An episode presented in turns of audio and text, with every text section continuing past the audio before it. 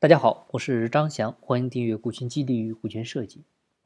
员工关于入股顾虑最多的事情有哪些呢？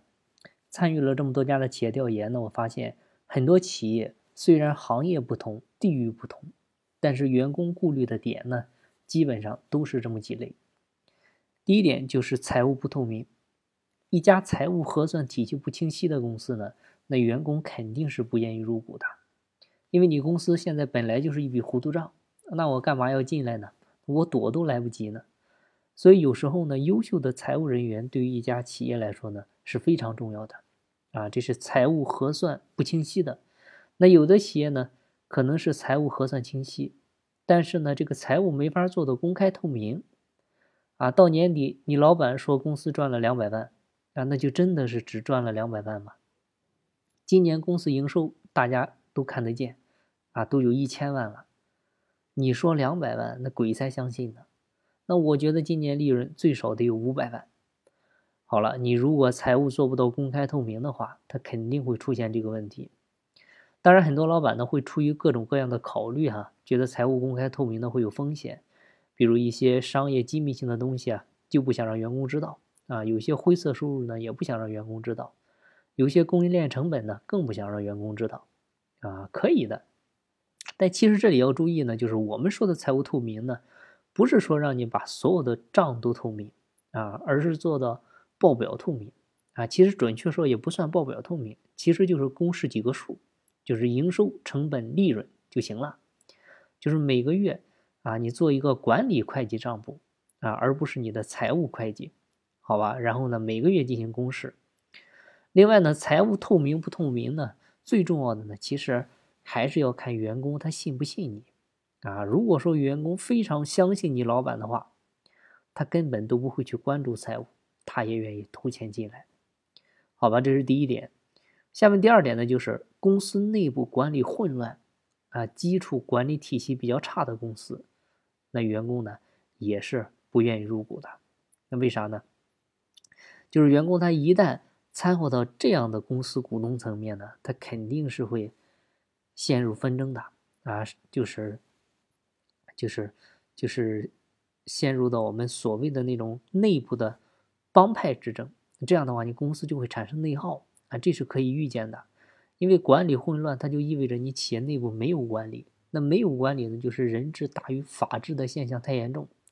那样的话，所有人做事的依据呢，都会顺着你老板喜欢的风格、大股东喜欢的一个做事风格来处理事情。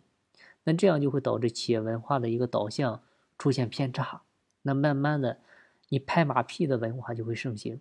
那一旦这种文化盛行起来，那真正做事的、真正有能力的人他是没法待的，那反反而留下的呢是一帮无能的人。那对于那帮无能的人来说，你撵他走他都不走，那你对他做股权激励呢就更没有意义了。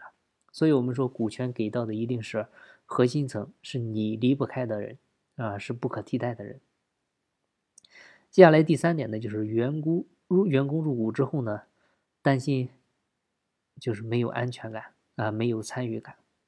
这个是很多想真正做事的一些员工啊最担心的问题，就是你让我成为股东了，成为合伙人了啊，你别只是嘴上说说，你别光是为了要我投钱进来给你做事儿。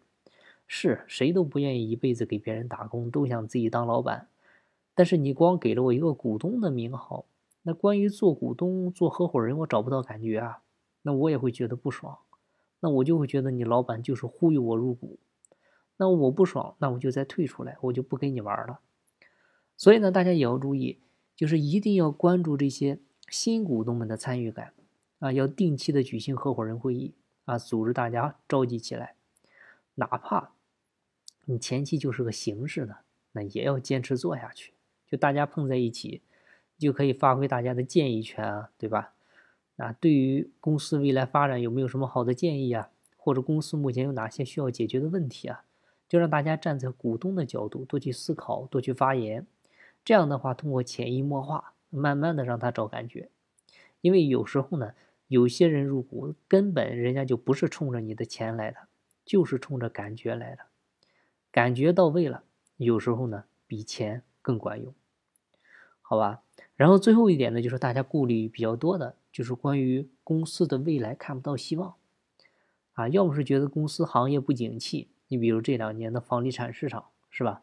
你发现现在有时候他们做股权激励也晚了，啊，已经晚了，因为前两年很火的时候也没考虑过这个，是吧？光想着去去赚钱了，确实也是行业因素影响太大。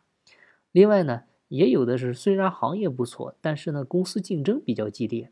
那公司呢又没有核心竞争力，这个行业之间呢经常也是打价格战啊，一片红海啊，尤其是一些在一线做业务的员工，他越干越看不到希望啊，所以呢他们肯定也不会愿意入股的。然后以上呢就是我总结的关于我们调研的这些企业里面呢，员工对于入股提出的这些顾虑比较多的一些问题啊，比较典型，大家呢也可以结合自己企业的情况，在做方案设计的时候呢做一些参考。好了，今天的分享呢就到这儿，希望对你有收获。有更多股权或者管理方面问题，欢迎加我微信详细沟通。我的微信号是四零六八九三四六四，每天早七点我也会在喜马拉雅进行直播，欢迎您的关注。进步在西天，尽在路上。我是张翔，下期再见，拜拜。